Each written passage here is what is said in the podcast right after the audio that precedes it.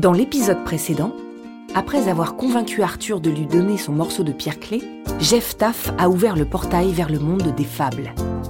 Plutôt que de s'émerveiller, il s'énerve de ne pas voir les idées noires déferler sur son monde.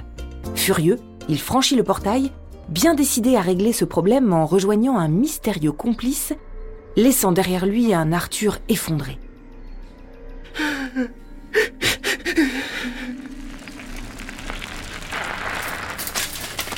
Arthur Tu n'as rien Ilyes et Lana n'ont que faire du portail magique. Tout ce qui compte, c'est leur ami. Je suis désolé, les copains. C'est à cause de moi que, que Jeff Taff a pu ouvrir le, le portail. Il est parti libérer des idées noires. Des idées noires, vous dites Pétrifiés, les enfants voient un loup gris gigantesque sortir du portail. Les babines retroussées, la bête les sonde d'un regard sévère. Tremblante, Lana ramasse une branche, prête à en découdre malgré tout. N'ayez pas peur. Je ne vais pas vous faire de mal. Lana baisse sa garde. Ah bon? Parce que vous avez sacrément l'air de vouloir nous dévorer là. Et, et puis vous êtes euh, un loup, grand et... Et forcément méchant. Le grand loup s'allonge, les oreilles basses, les pattes posées sur son museau. Bah...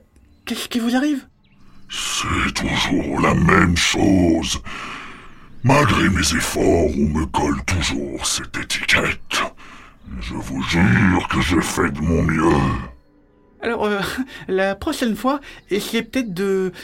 de moins grogner. Ou de ne pas grogner du tout.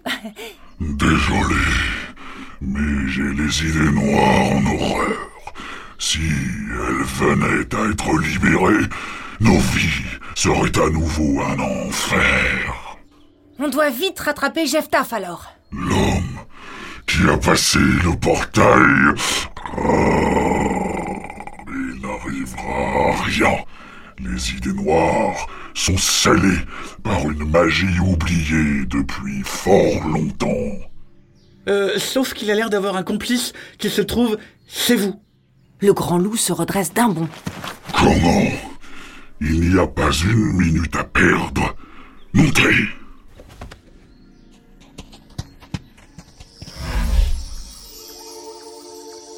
De l'autre côté du portail, le grand loup renifle le sol et l'air avant de filer comme l'éclair. La forêt défile, riche d'une flore féerique et peuplée de toutes les créatures imaginables. Lana et Arthur sont subjugués. Ilyes n'emmène pas large. Effrayé à l'idée de tomber, il se cramponne les yeux fermés. Alors forcément, lorsque le grand loup s'arrête à la croisée de chemins forestiers, le garçon pousse un de soulagement.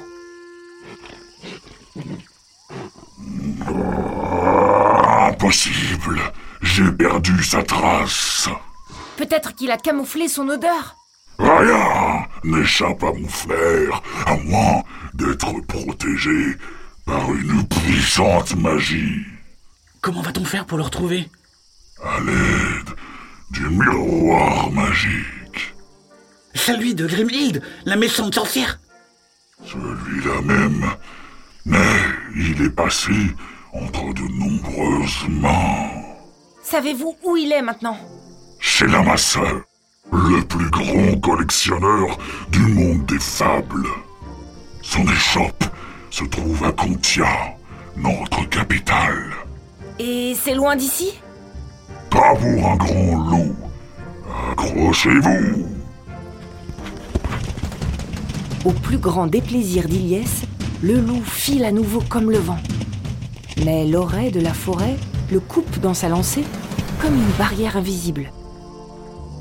Non loin de là, les murailles de l'immense Contia s'étendent à l'infini.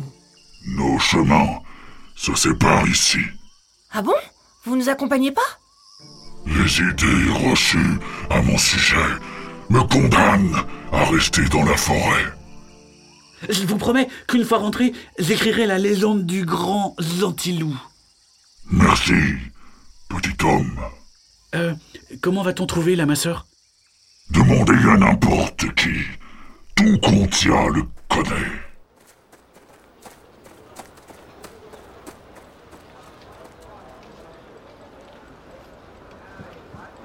Alors que les enfants prennent place dans la longue file d'attente devant la porte d'accès à la capitale, le hurlement du loup claque comme le tonnerre. Effrayés, les fables s'éparpillent pour se trouver des cachettes de fortune. Oh là là là là Encore des bouseux qui n'ont pas compris que le grand méchant loup n'osera jamais venir jusqu'ici. Enfin bon. Hein, les trois nains? C'est déjà votre tour. Approchez donc Le garde, un sanglier balafré à l'air idiot, fait signe aux enfants d'approcher. Il les renifle et se met à tousser comme s'il avait aspiré de la fumée. Vous empestez le grand méchant loup euh, C'est Loupio, déguisé magiquement Oh misère, je vais devoir vous jeter au cachot Vous vous rendez compte de la paperasse qui m'attend? Laissez-moi vous alléger de ce fardeau. Un singe, doté d'une paire d'ailes immenses, se pose, l'air joyeux. Ah ouais Et comment monsieur le singe compte s'y prendre? Ma maîtresse les attend. D'un clin d'œil discret, il fait s'illuminer le visage chiffonné du sanglier. Ah ouais Bon bah, si elle se porte garante, ils peuvent y aller. Si vous voulez bien me suivre. Les gars, j'ai un mauvais pressentiment. Arrête de voir le mal partout Quelque chose ne va pas. Euh, non, non, ça va très bien. C'est, je me demandais juste, euh, qui c'est votre maîtresse? Quelqu'un qui vous veut du bien. Mais on la connaît pas. On connaît personne d'ailleurs. Ah oui? Pas même un loup Les enfants dévisagent leur guide. Vous pourrez remercier ma maîtresse. Sans elle, vous vous seriez jeté dans la gueule du loup. Il n'a pas la réputation d'être méchant pour rien. N'importe quoi, il a été très gentil avec nous. Pour mieux vous envoyer dans la gueule de l'amasseur, ce oh, dragon répugnant. Le grand méchant loup associé à un dragon Mais c'est horrible Oh, Heureusement que ma maîtresse m'a demandé de vous sauver. Le singe entraîne les enfants dans un dédale de rues et de ruelles, bondé de personnages sortis tout droit des imaginaires du monde entier. Les enfants s'émerveillent à chaque pas. Ils finissent par arriver dans une impasse bordée d'improbables habitations. Au bout, ils trouvent la plus gourmande des maisons, tout en pâtisserie, au jardin peuplé de bonhommes peints d'épices joyeux dansant la farandole. Envoûtés par l'odeur alléchante qui se dégage, les enfants s'approchent. Une femme tout de blanc vêtue sort les accueillir. Bienvenue, mes enfants, je vous attendais.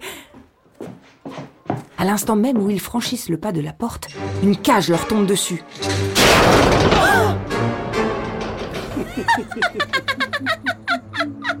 La femme se flétrit, ses ongles s'allongent pleins de crasse, sa belle robe blanche noircie, son diadème se change en chapeau noir à la pointe fatiguée. D'énormes lunettes lui donnant un air de chouette énervé apparaissent sur son nez. L'intérieur douillet se transforme en tanière de sorcière. Ah, quelle horreur d'être gentille. Je te le dis, le singe, et Rémule nous devra une grande, une très grande faveur pour m'avoir demandé un tel effort. Qui ça? Le dîner n'est pas autorisé à parler. La sorcière abaisse un levier et la cage remonte, au milieu des jambons, des saucissons et d'autres cages vides suspendues au plafond. La prochaine fois, vous m'écouterez peut-être T'es marrant. T'as toujours peur de tout. Ah ouais Eh ben c'est madame. Il y a plus important que se chamailler, vous croyez pas? En dessous, la sorcière les observe en se frottant les mains. Bien, bien, bien, bien, bien, bien, bien. Le singe, va donc prévenir mes consoeurs que je les convie demain à un festin. Bien, maîtresse. En attendant, je vais vous préparer des pâtisseries pour vous engraisser. Jamais on les mangera. Comme le doux parfum de ma maisonnée, personne ne peut y résister. à tout à l'heure, mes enfants. Bon, comment on va sortir d'ici? T'as ton couteau suisse. Évidemment, il me quitte jamais. Alors faut essayer de crocheter cette grosse serrure. Au premier bruit, la sorcière déboule comme une furie perdez pas votre temps, mes mignons. J'ai l'ouïe si fine que même un chat ne pourrait me prendre par surprise. Il n'en faut pas plus à Arthur pour avoir une idée. Oh bah ben, j'ai un super cadeau pour vous.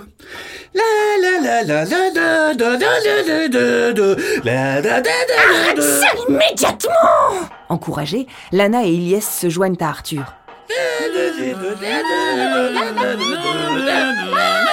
Ça suffit la sorcière abaisse le levier. La cage s'écrase dans un nuage de poussière. Secoués, les enfants ne s'arrêtent pas pour autant.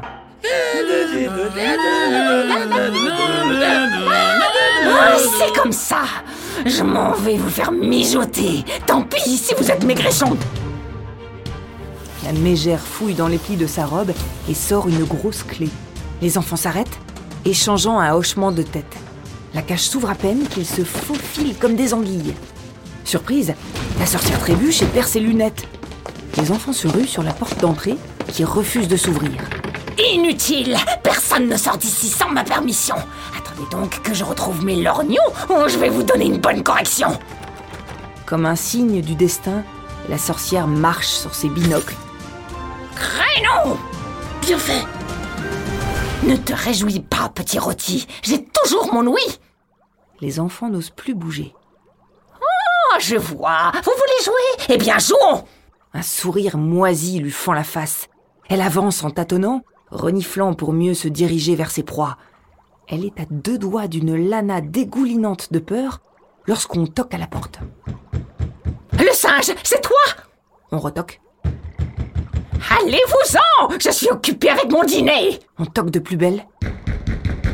Oh, crénon Ça a intérêt à être important, hein Sinon, je m'en vais vous jeter un sort Alors que la sorcière s'apprête à ouvrir, la porte vole en éclats, propulsant la mégère de l'autre côté de la pièce, les quatre fers en l'air.